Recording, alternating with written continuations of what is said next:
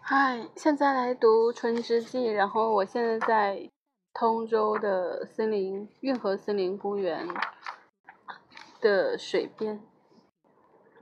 前言：领略了宁静的乡村、连绵的群山和牧场，还有一丈对般挺拔的橡树之后，你从梅斯岩三号国道到法尔登郊外，在离城几公里的地方，一幕大煞风景的阴郁景象突然映入眼帘。令人心头一震，那是一座坟场，堆放得高高的，在公路上便可一览无余的是许多被压扁的尸骸、变形的躯壳和零零白骨。可这坟场却没有十字架，没有墓碑，没有鲜花，访客也遥遥无期。路过的人甚至多半都没有留意这个地方。但这对于二十世纪以及我们的文化指涉来说，却有着重要的纪念意义。许多人都说。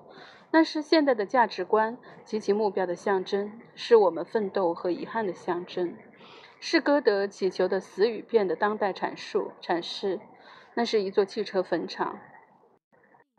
继续向前，进入法尔登，并穿城而过，再由小道驶上东北，你就发现可以发现一座更大的坟场。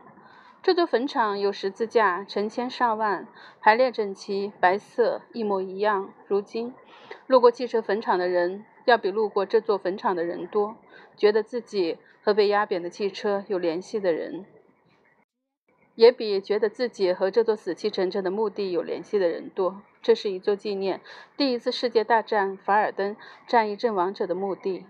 这是一本关于死亡与毁灭的书，它讲的是坟场。但它其实也是关于生成的书，它讲的是二十世纪前半叶我们现代意识的出现，特别是对于解放的迷恋。同时，他还谈到谈到大战。按照在第二次世界大战爆发前的说法，至于上述意识的发展的重要意义，尽管和第一次世界大战的目的相比，汽车坟场连同其所有的意蕴。我认为汽车如今在文化上就等同于哥特式大教堂。罗兰·巴尔特写道：“至少在表面上，对于当代的心灵来说，意义要大得多。”但本书将试图表明，这两座坟场是相关的。由于我们对速度、创新、无常及灵性的执着，同时生活又处于行话所说的快车道上，从而使整个价值观和信念都不得不退居。次要的位置，而大战，就像我们将会看到的那样，乃是上述发展过程中唯一最为重要的事件。我们的书名，它来自一部芭蕾舞剧，该剧是现代主义的标志性作品，暗示着主题运动。这个充斥着离心运动和悖论的世界，其最高的象征之一就是死亡之舞，带着反讽性质的、充满狂欢和虚无主义的死亡之舞。我们在追逐自由的过程中获得了终极的毁灭力量。一九一三年五月，即战争爆发的前一年，《春之祭》在巴黎首演。它以充满活力的叛逆性，以用死亡作祭来表达对生的庆祝，成了一部对二十世纪的世界来说也许具有象征意味的作品。二十世纪的世界在追求生的过程中。把死亡带给成百上千万名最优秀的人。斯特拉文斯基起初想把自己的总谱定为祭品。要证明大战的重要性，当然一定要谈到卷入其中的利害集团和情感。这本是从宽泛宽泛的文化史角度来探讨这些利益集团和情感的。这类历史所关注的，肯定不只是音乐和芭蕾之类的艺术，甚至也不是，不只是汽车和坟场。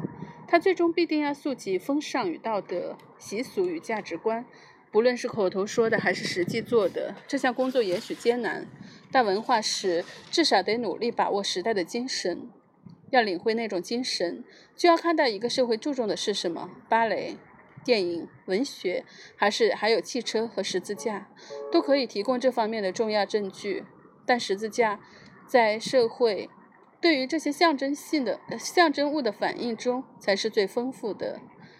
在现代社会，正如本书将会表明的，艺术的追随者就像霍比特人和英雄人物的追随者一样，对于史学家来说，是比书面文件、艺术品或英雄本身更为重要的文关于文化特征的证据来源。所以，现代文化的历史应当既是一部挑战史，也是一部反应史；既是小说的历史，也是小说读者的历史；既是电影的历史，也是电影观众的历史；既是行动者的历史，也是旁观者的历史。如果说现代文化的研究是这样，那现代战争的研究也是这样。大多数战争史的写作都只是把关注点放在战略、武器、装备和组织工作上，放在将领、智囊和政治人物上，在试图从宽泛的和比较比较的角度去评估战争与文化的关系时，对普通士兵的精神状况和行动行为动机相对而言关注的很少。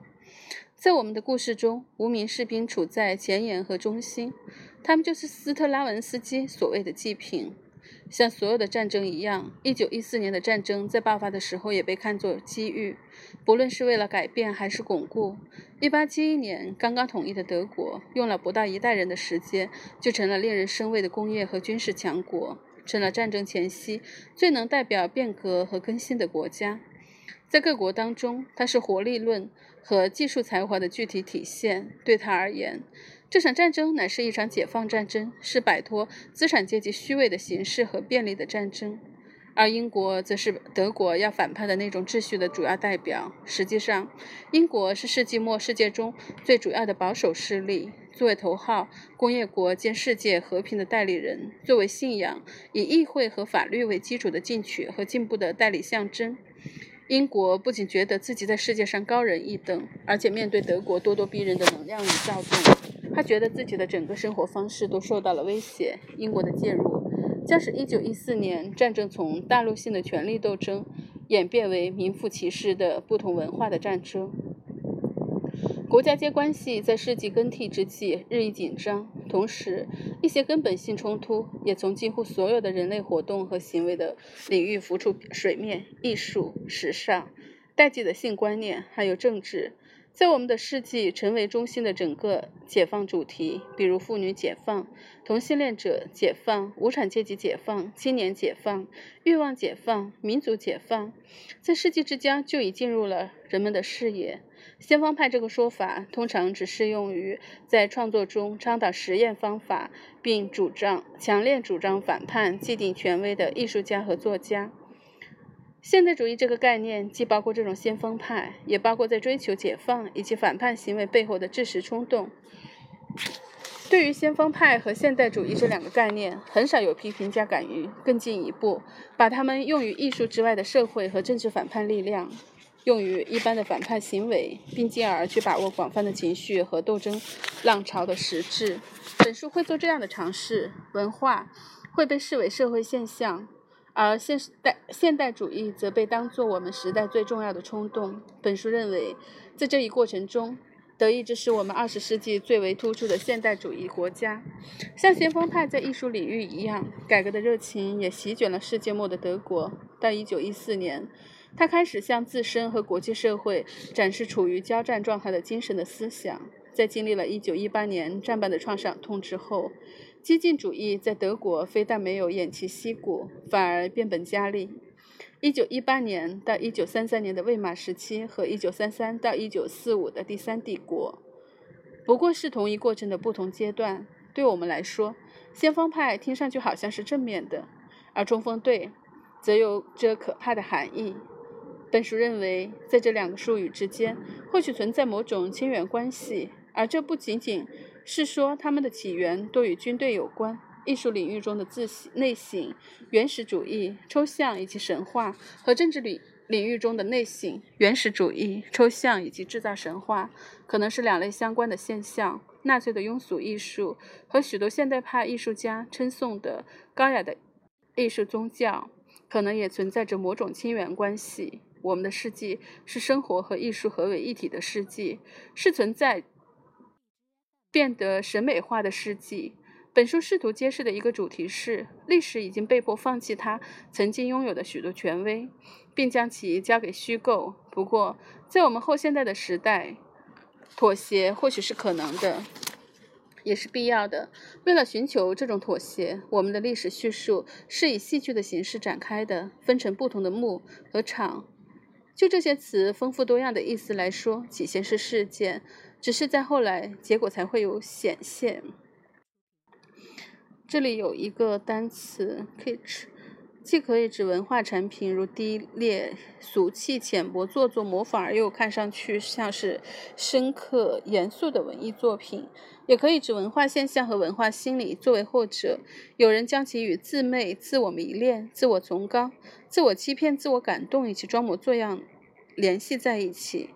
由于这个词的起源比较模糊，含义又十分的复杂，也有一种。中文译法干脆将其音译为“克奇”。作者在书中谈到克奇与自恋、纳粹主义和政治艺术化等现象的联系。他认为克奇的实质就是美丽的谎言。希特勒就是一笔一位无与伦比的庸俗艺术家。